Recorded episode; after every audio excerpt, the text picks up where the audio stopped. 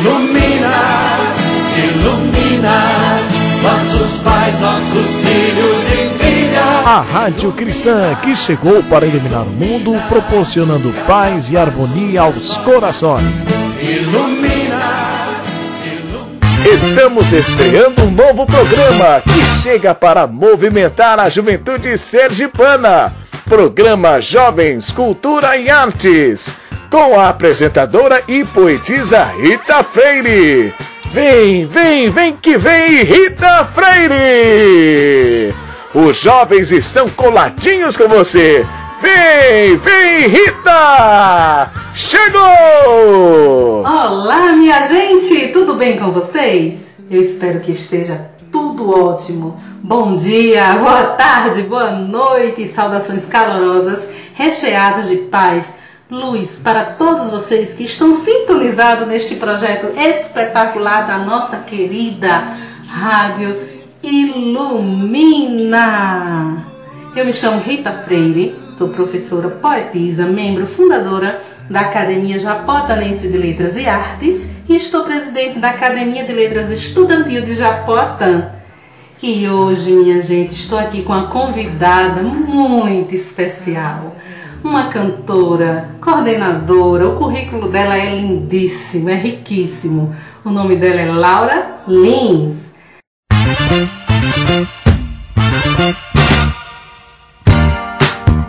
Laura, ela tem 24 anos, é alagoana, mas mora em Aracaju desde os 3 aninhos de idade. Ela é acadêmica em formação de publicidade e propaganda, criadora do Mundo Jovem Espírita, vocalista do conjunto Som em Movimento, coordenadora de juventude e evangelizadora da infância da instituição Espírita Humberto de Campos. Laura também é coordenadora adjunta do programa Home Office Espírita da rede Amigo Espírita. Ei, Laura, é um prazer imenso, grandioso tê-la aqui com a gente, minha querida. Principal, principalmente para falar de música, algo que você entende muito bem, né? Por quê? Porque a música ela nos impulsiona, né, para o caminho de Deus e de tudo que engrandece a nossa alma. São as músicas que ajudam a seguir sempre em frente, rumo ao nosso progresso espiritual em total plenitude. Por isso que você está aqui, Laura. Por isso que você está aqui representando lindamente o conjunto Som em Movimento. Seja bem-vinda, querida Laura. Fala aí pra gente, vamos conversar, vamos bater um papo bem gostoso sobre o som em movimento, sobre a sua visão, seus objetivos, tudo que você conhece. Eu quero saber de tudo porque estou curiosa, não só eu, como também os nossos ouvintes, né? Fala pra gente, Laura. Estamos sabendo que o grupo, que o grupo, ou melhor, o conjunto Som em Movimento está com uma nova formação. Procede essa informação?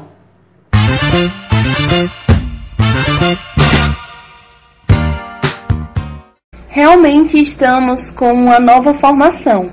Atualmente, o conjunto é formado por cinco integrantes, sendo eles Laura, no caso eu, vocalista, Lúcio, vocalista também, Lucas com a parte da guitarra, né, sendo nosso guitarrista, Renato no violão e Gênesis na percussão.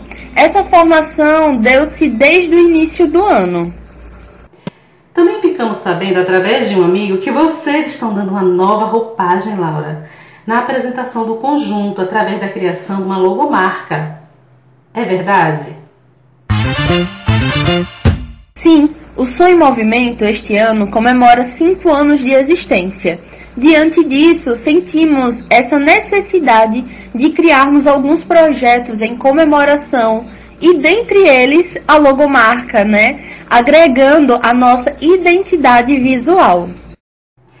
Sabe, Laura, eu confesso que até cheguei a ver a logomarca e pude observar que ela é agregadora, portadora de uma dinâmica incrível. Você pode falar sobre a logo? O que achou? E o que pretende fazer para a divulgação da nova identidade visual? Nós amamos a nova logomarca. Quando recebemos ela, né, do nosso querido amigo Marinho, ele também encaminhou um texto que exprime claramente e perfeitamente a representação da logo. Por isso, eu faço aqui, né, das palavras dele a minha. Ela representa a busca de liberdade e de motivações que o ser humano deseja. É a atuação plena de harmonia que tende a envolver a humanidade carente de boas e grandiosas realizações, desde que esteja em comunhão com o Criador. Em relação à divulgação dessa nova identidade visual, nós já começamos a divulgar de forma mais sutil, por exemplo, através de uma mudança né, nas cores do destaque do próprio Instagram. Nós já tínhamos um destaque é, montado, elaborado só que com outra cor. E diante da aquisição dessa nova logomarca, nós começamos a trocar essas cores pelas cores que envolvem ela e nós queremos lançar realmente a logo através do clipe que estamos produzindo atualmente. Vamos provavelmente lançar ou no começo de julho ou no meio de julho, mas nós queremos lançar através desse clipe. E diz pra gente, qual é a meta de vocês para o futuro, Laura? Nós pretendemos continuar divulgando a doutrina espírita. É o objetivo principal. Claro que com muito amor, respeito e dedicação, além da coerência com as obras da doutrina, como já fazemos. Além disso, nós pretendemos produzir cada vez mais clipes e músicas autorais mesmo diante de todo esse processo que a humanidade vem passando, o conjunto continua se reunindo, participando de eventos virtuais, produzindo conteúdo e, claro, estudando a doutrina espírita e a música em si. Como vocês conseguem ver esse momento de pandemia em relação aos movimentos artísticos e culturais? As pessoas se perguntam cada vez mais o que fazer em casa, gerando assim uma maior busca por opções de entretenimento caseiro. Então vemos que existe sim um crescimento da arte nesse momento de isolamento. Temos o exemplo de diversos festivais que ocorreram e ocorrem.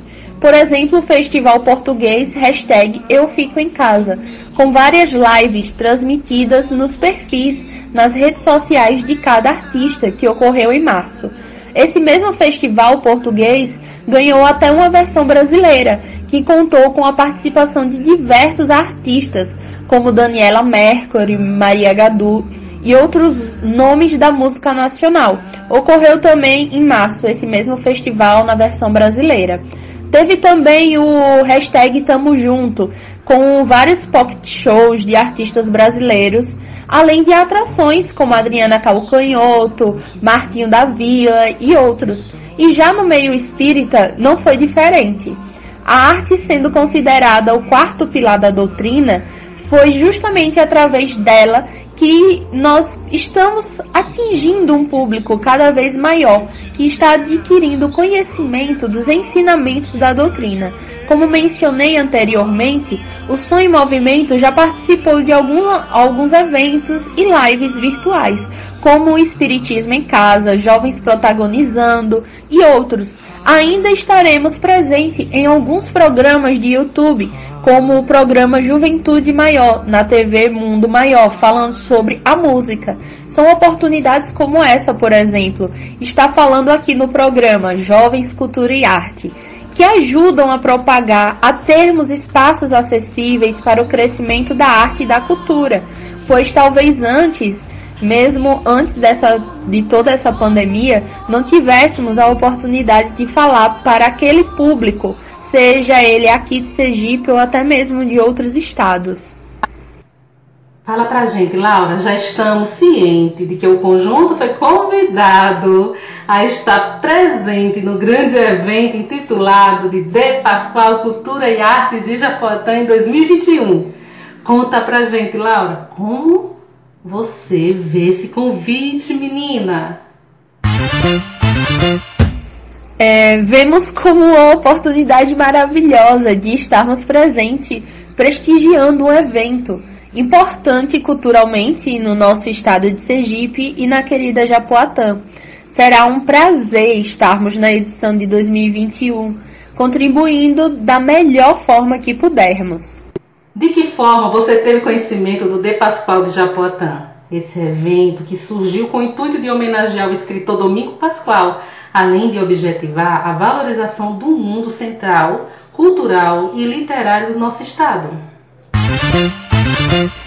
Nós ficamos sabendo através do nosso querido amigo Isaías Marinho, que nos falou da importância desse evento para a cultura do nosso estado. Até cheguei a acompanhar algumas lives da Academia Japoatanense de Letras e Artes, para vivenciar a beleza com os meus próprios olhos. Eu só tenho a falar que adorei, eu gostei muito de poder presenciar um pouquinho é, dessa arte, dessa cultura, mesmo que virtualmente, mesmo que de longe. É muito bom saber que Sergipe pode contar com um grande, um grandioso grupo que leva a doutrina espírita em forma de música aos quatro cantos do nosso estado, estimulando jovens, os adultos a entrar em comunhão com o Altíssimo, principalmente no atual momento planetário.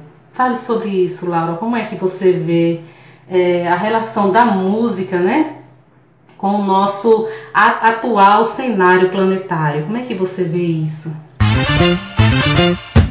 Eu só tenho a agradecer em nome do Conjunto Som em Movimento pela oportunidade de falar sobre a música e um pouquinho do conjunto.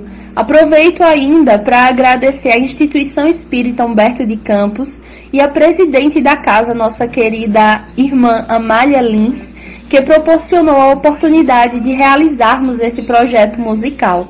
Por fim, agradecer ao querido Marinho por ter nos apresentado ao projeto do De Pascoal e também a vocês aqui do programa Jovens Cultura e Arte.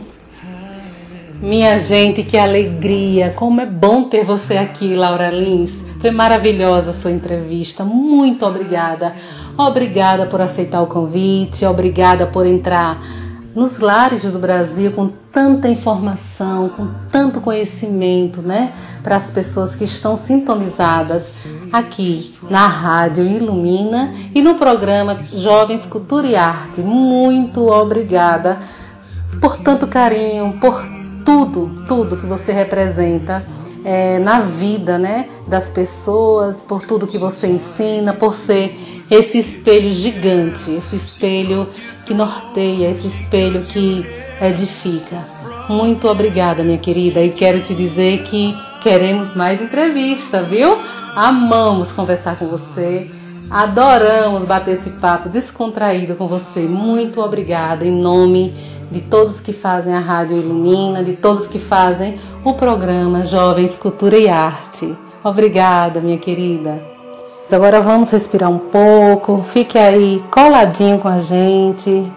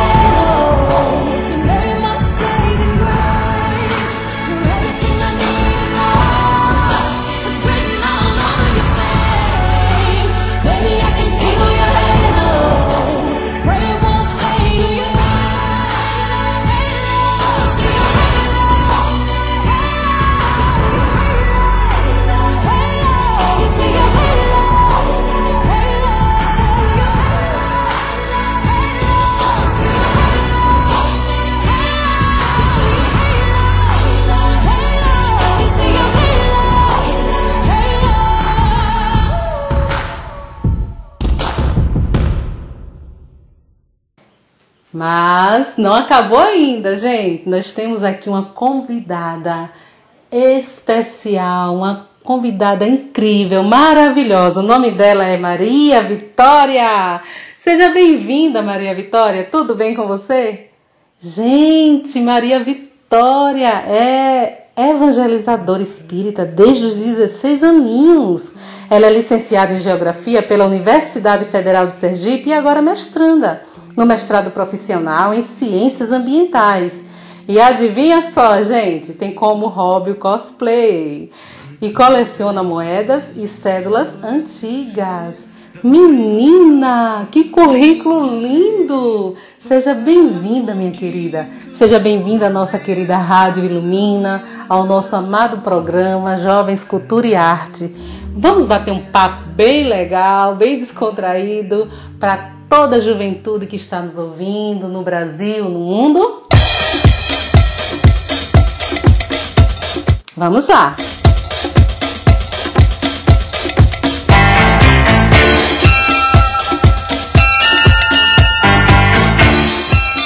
É, me conta uma coisa, Maria Vitória. Nós somos sabedores que você é espírita.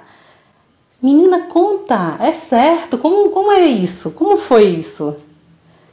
Corretíssimo. Eu sou espírita desde o ventre, desde antes de saber falar espiritismo. Como se deu, Maria Vitória, essa descoberta? Então, como eu havia dito, né, eu sou espírita desde o berço, como a gente costuma falar. Eu frequento a doutrina espírita desde pequena, sou da evangelização e continuo no trabalho. Que tipo de atuação, assim, as ações, né, que você faz é, atualmente dentro do movimento espírita?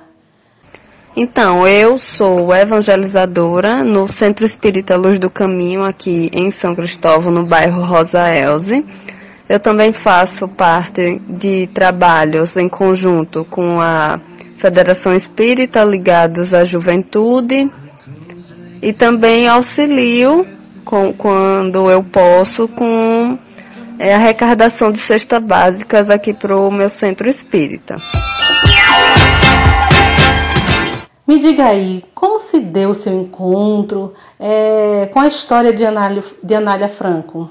Então, é, no ano de 2015, eu fui apresentar na Bahia um, é, um trabalho sobre Laura Amazonas, no evento de juventude lá da Bahia. E eu sempre tive vontade, comecei assim a ter vontade de pesquisar sobre mulheres dentro do espiritismo, mulheres que fizeram diferença, a partir de Laura Amazonas, até que encontrei a Anália Franco fui pesquisar, comprei alguns, algumas obras sobre ela, li, até que realizei em 2019 um trabalho sobre ela, que era intitulado Lute como uma garota, é, contribuições de Anélia Franco para o Espiritismo e para a Educação. E assim, a história dela é apaixonante, né? Ela engloba três vertentes principais, que é a educação, que é o espiritismo e também a luta feminista. Então, basicamente, eu sou apaixonada por ela. Fale um pouco sobre a Anália Franco. Para falar de Anália Franco, a gente precisaria de uma tarde inteira.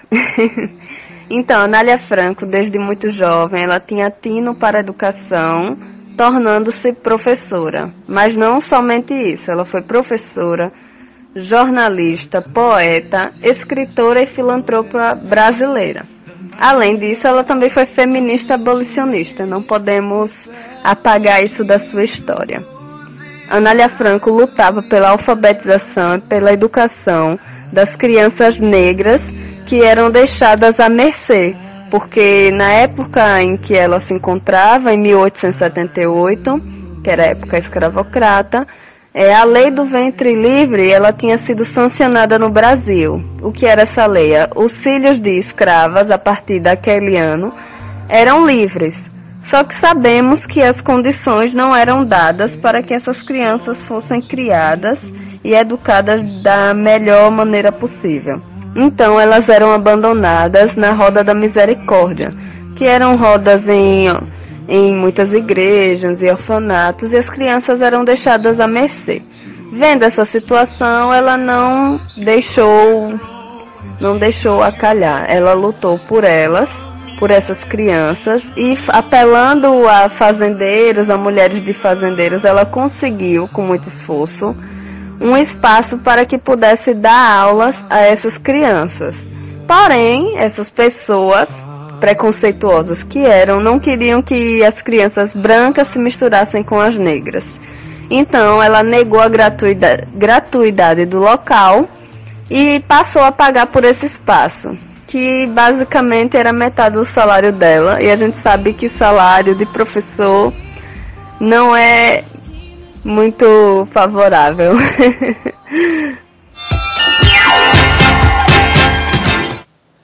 Você conhece a rádio novela Um Candinheiro sob Alqueire? Se conhece, fala o que você achou, fala pra gente. Sim, conheço sim a radionovela Um Candeeiro sobre Alqueire. Ela é muito importante que ela narra realmente a trajetória da Anélia Franco, né? Temos muitos trabalhos escritos, mas é sempre bom ver uma narrativa e que ela possa ser espraiada também para outras pessoas, para que elas possam conhecer. Sua luta pedagógica, né, ela foi acompanhada pelo abolicionismo e pelo feminismo. Deixa ratificado que o trabalho dela, que o trabalho pedagógico, era muito dedicado e que atravessou épocas hoje para hoje se tornar exemplo. E ainda assim, esse trabalho teria se espraiado para outros estados, como Minas Gerais, Rio de Janeiro, Rio Grande do Sul e Santa Catarina, embora tenha sido em São Paulo o maior número de escolas implantadas.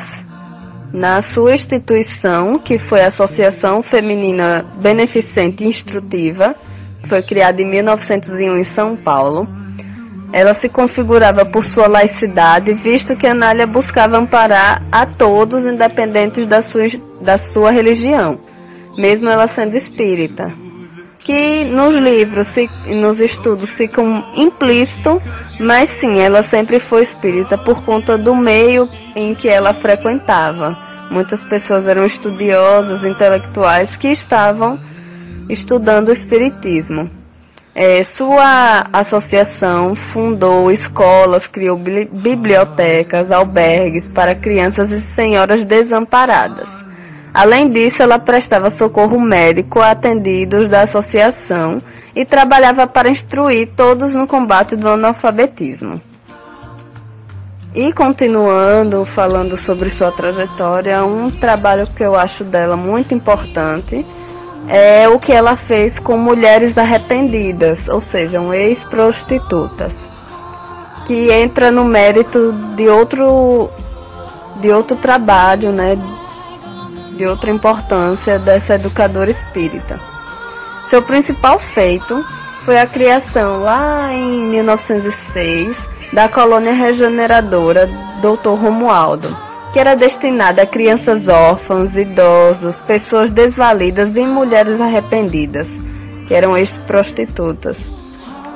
Mas assim, às vezes essas mulheres não eram prostitutas, às vezes eram meninas que foram desgarradas dos pais, que foram abandonadas pela família porque engravidaram, seja lá quais eram os motivos. Mulheres que, que foram desvirtuadas, enganadas, não podiam ficar faladas, a, a família não podia ficar falada, então largavam de mão, infelizmente. Nessa, nessa colônia, ela tinha aulas, além de educação das ciências, né, que são os estudos escolares que conhecemos como hoje, eram oferecidas especialmente às mulheres oficinas de flores e chapéu, porque na época se utilizava muito desses adornos, né? é, aulas de artesanato, costura, que tinham por objetivo apresentar um novo olhar para, suas para sua capacidade de profissionalizá-las, ou seja, ela trazia dignidade a essas mulheres, dava conhecimento e dava formas delas aprenderem, o que é muito importante, na é verdade. E os produtos que eram vendidos é, que eram feitos, eles eram vendidos no Bazar da Caridade, que era mantido para custear a instituição, né? Quantas instituições hoje não conhecemos que tem um bazar? Precisamos disso para manter também o, os trabalhos. Tem alguma coisa na vida de Anália que serve de inspiração para você? Fale sobre isso. Bem, a Anália Franco, né? Ela é uma inspiração sim para mim. Acho que deveria ser inspiração para qualquer pessoa que almeje trabalhar com a área de educação, porque ela realmente lutou num período difícil. Você querer alfabetizar pessoas negras e pobres, trabalhar com ex-prostitutas, com inválidos, é, era um desafio muito grande. Ela era muito vista como uma mulher perigosa, uma mulher da vida. Todos os sinônimos que uma ruins que uma pessoa poderia ganhar, ela ganhou, infelizmente. Mas mesmo assim, ela se manteve na luta e hoje ainda continua sendo um exemplo. Ela é um exemplo de luta abolicionista, não tomando o espaço da pessoa negra, e sim auxiliando para que essa pessoa galgue o seu, o seu caminho até a ascensão. Ela é um exemplo de luta feminista, sim, porque ela foi professora, ela lidou com vários comentários ruins sobre sua capacidade, sobre o que estava fazendo, é, e trabalhando com mulheres que eram mal vistas na sociedade. Assim, hoje em dia, né, qualquer mulher que faça um trabalho que possa aparecer mais do que o de um homem, essa é a verdade, ela vai ser ela vai ser julgada ou que ela seja uma mulher livre, que ela faça o que queira. Então a Anália sempre vai ser um exemplo. E também na área educacional, porque você querer juntar na época que ela viveu, juntar pessoas negras com pessoas brancas não jamais poderia acontecer, era um escândalo, mas ela entendia que a educação era para todos e, e que deveria ser dada de forma igual. Entre tantos exemplos positivos na vida de, e obra de Anália, qual deles você gostaria que o mundo seguisse? Então, é difícil escolher qual dos exemplos eu queria que o mundo seguisse, mas tenho plena convicção de que o da educação deveria ser predominante, porque assim como Paulo Freire fala, educação não transforma o mundo, educação muda as pessoas. Pessoas transformam o mundo. Então, se uma criança, se um jovem, se um, se um adulto é trabalhado é, em cima da educação, então, assim o mundo vai se tornar um lugar melhor, um lugar de bem, de informação. Então, a luta feminista entra também dentro da educação. Se você é uma pessoa instruída, educada, no, falando da educação formal, que é a educação escolar, ou da informal, que é a educação da vida, você vai respeitar. Então, o, o feminismo prega o respeito entre os gêneros. E assim sucessivamente, né? Com certeza o mundo seria um lugar bem melhor se a educação fosse a prioridade. Agora vamos falar de algo que eu particularmente acho fantástico. Menina, me conta. Eu refiro-me à sua atividade como cosplayer. Conte-nos, como surgiu essa paixão? Hum, entramos num assunto que eu gosto bastante. eu sou cosplayer desde 2012 e assim, eu sempre assisti animes e gostava bastante. E até procurando algum desses, acabei encontrando sobre o cosplay. Então eu também quis me vestir, né? Aproveitei que estava conhecendo os eventos que tinham aqui em Sergipe e procurei saber, procurei investir, planejei até que fiz o meu primeiro cosplay, que foi a Misty do Pokémon. Então, só sucesso. Era uma, uma alegria muito grande você poder interpretar e homenagear um personagem que você tem afinidade, que é, assim, o que é o cosplay, né? Quais são seus planos e objetivos dentro dessa área? Então, o cosplay, para mim, ele é um hobby. Assim como colecionar, escutar música e etc. Eu não tenho um objetivo profissional com, com esse hobby. Eu me visto, eu faço cosplay, eu interpreto porque gosto. Quero estar nos eventos, quero poder ver a alegria de alguém que goste daquele personagem, tá vendo ele, entre aspas, de carne e osso. É sensacional essa você poder trazer alegria a alguém dessa forma.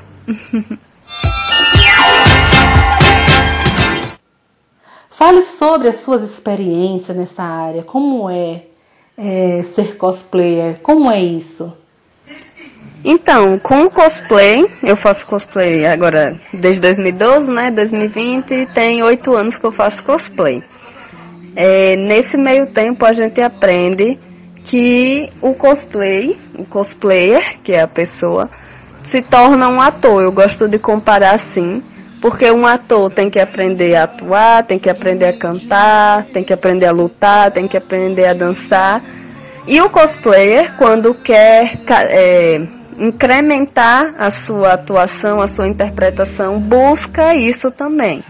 Eu lembro de um cosplay que eu fiz, que era de uma bailarina, e então eu fui lá aprender no mínimo a colocar uma sapatilha. E cheguei a, a subir na ponta para poder fazer uma apresentação no teatro, que foi onde foi realizado o evento, que é o Cosplay Beats se eu não me engano, foi no ano de 2015. E foi, é bem interessante isso, porque além dessas habilidades motoras que a gente desenvolve, é, nós desenvolvemos também muito o nosso lado criativo, porque no Brasil é, o cosplay ainda é jovem e assim os materiais, muitos deles não são compatíveis, não às vezes não não nos não auxiliam. Lá fora, né, é, já é uma área um pouco mais consolidada, já é um pouco mais valorizada, e aqui a gente tem que adaptar. E graças a Deus o brasileiro é sinônimo de criatividade e conseguimos nos virar muito bem, de tanto que nós somos tricampeões no, no evento mundial de cosplay de apresentação. Já chegou a fazer algum trabalho dentro dessa área? Quais foram eles? Sim, já fiz alguns trabalhos nessa área. É, eu já trabalhei em uma casa de sushi com recepção. É, também fiz um trabalho no shopping, numa ação da, do BBB.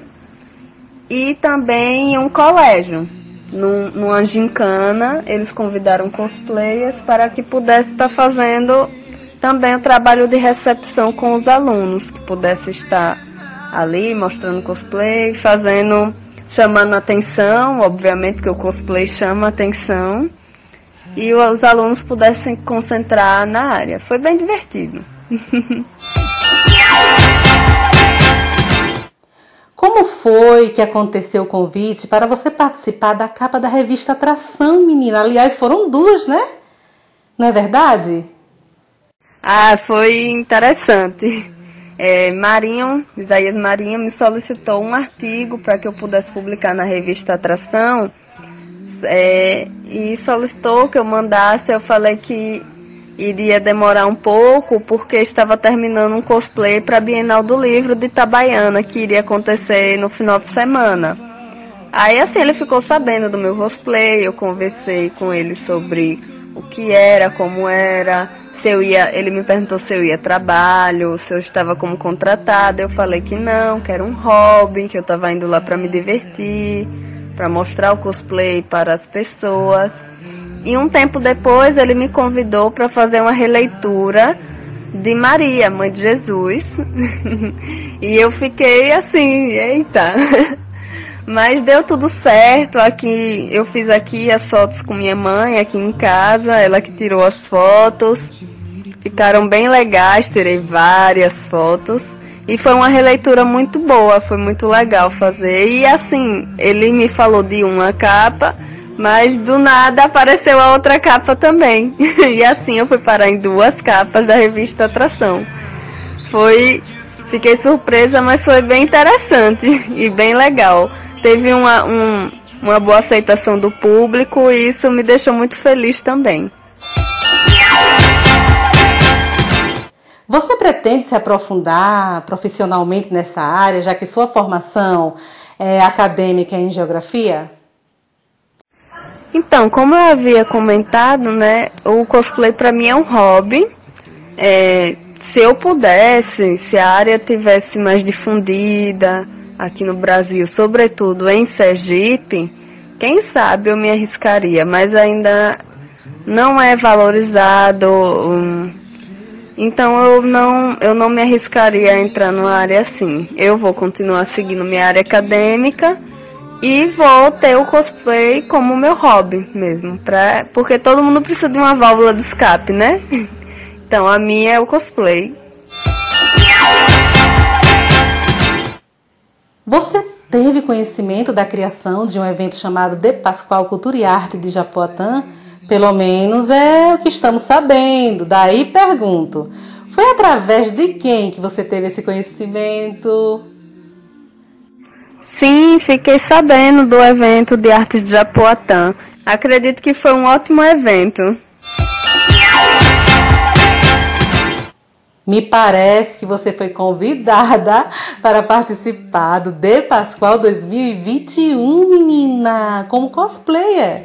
Você acredita que essa participação será uma ótima oportunidade é, para você mostrar, divulgar o seu trabalho?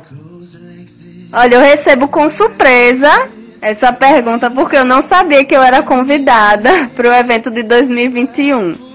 Então, caso a vacina contra o coronavírus saia ou esse ano ou no próximo, que eu acho mais fácil ser no próximo, quando tudo estiver bem, tranquilo, para que a gente possa sair, se reunir, festejar, eu irei sim pro evento. Na sua maneira de ver o mundo, o que você acha das oportunidades é, dadas aos jovens, né, dentro do mundo cultural e profissional? Bem, sobre as oportunidades dadas aos jovens no meio cultural profissional, óbvio, né, que melhorou bastante.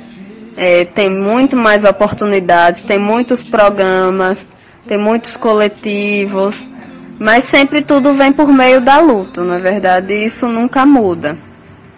Acredito que temos mais oportunidades, mas o lutar ainda continua o mesmo. Tem sempre que estar tá insistindo para conseguir se chegar onde quer.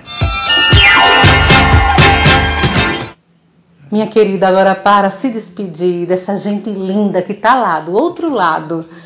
Deixa para nós, vai, uma mensagem edificante, uma mensagem linda, uma mensagem bem gostosa, que todos possam refletir, que todos possam observar, se reinventar. Deixa pra gente. Uma mensagem? Então, gente, façam o que vocês gostam, independente das pessoas olharem feio ou não. Curtam aquilo, sempre busquem aprender e sejam felizes e façam bem.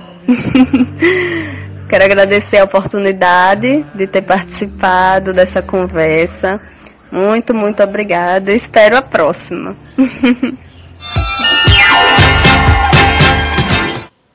Muito obrigada pela sua participação. Eu quero dizer que as informações foram, meu Deus, magnífica. Obrigada por estar aqui. Obrigada por aceitar o nosso convite. Obrigada por tanto conhecimento, tanta informação. Obrigada por tudo. Eu, em nome de todos os ouvintes que estão aqui sintonizados na rádio Ilumina, em nome de todos que fazem o programa Jovens Cultura e Arte, eu te agradeço. Muito obrigada, minha querida. Muito obrigada. Fica com Deus, paz e luz. É isso aí, minha gente. Mas agora, antes de ir, vou deixar uma pequenina reflexão para vocês. Ela se chama Lição do Tempo. Karma. Preste atenção. Quando um pássaro está vivo, ele come formigas. Quando o pássaro morre, as formigas o comem. Tempo e circunstância. Pode mudar em qualquer minuto. Não desvalorize ou machuque algo ou alguém em sua vida. Você pode ser poderoso hoje, mas lembre-se: o tempo é mais poderoso que você. Uma árvore faz milhões de fósforos, mas apenas um fósforo é necessário para queimar milhões de árvores. Então, seja e faça o bem. É a história, gente, da semeadura. Não importa a circunstância, não importa o momento que estamos vivendo, não importa a sua situação, se você está bem, se você está feliz, se você está bem mal, não importa. A semeadura do bem, ela tem que prevalecer. O bem, ele sempre tem que vencer o mal, sempre. E isso deve partir de você. Você é quem deve criar dentro de si a benevolência. Você é quem deve purificar sua alma. Você é quem deve doar o que você semeou dentro de si. Cuidado, cuidado com o que você está semeando. Cuidado com seus pensamentos. Cuidado com as sementes que você joga ao vento. Não vai tardar, gente. A gente vai colher exatamente o que a gente plantar. Cuidado com o que você está criando dentro de si. Não há nada que justifique a maldade humana. Não há nada que justifique você fazer o outro infeliz não há nada que justifique você tornar a vida do seu irmão pior, o dia do seu irmão pior. Se você não tem nada de bom para dizer a alguém, se você não tem nada de bom para oferecer, é melhor que silencie. Não diga nada. Mas se você tiver amor, meu amigo, semeie, distribua plante, jogue ao vento, porque a colheita, gente, é linda. E se ninguém, e se alguém rejeitar o teu amor, se preocupe não, você mesmo vai colher o fruto do amor. E isso basta. Tchau, tchau, gente. Até a semana que vem. Um forte abraço, sem vírgula, bem apertado, dos frutos do semeador está no céu. Beijo! Até a próxima semana!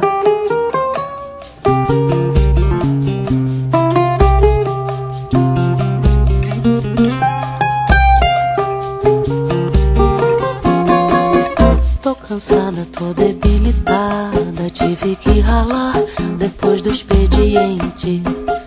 Matutamos, discutimos, planejamos para solucionar uma questão pendente. Já cansados e famintos fomos um bistrô. Mas o problema no jantar continuou. Estou um bagaço, amor. Preciso de colo.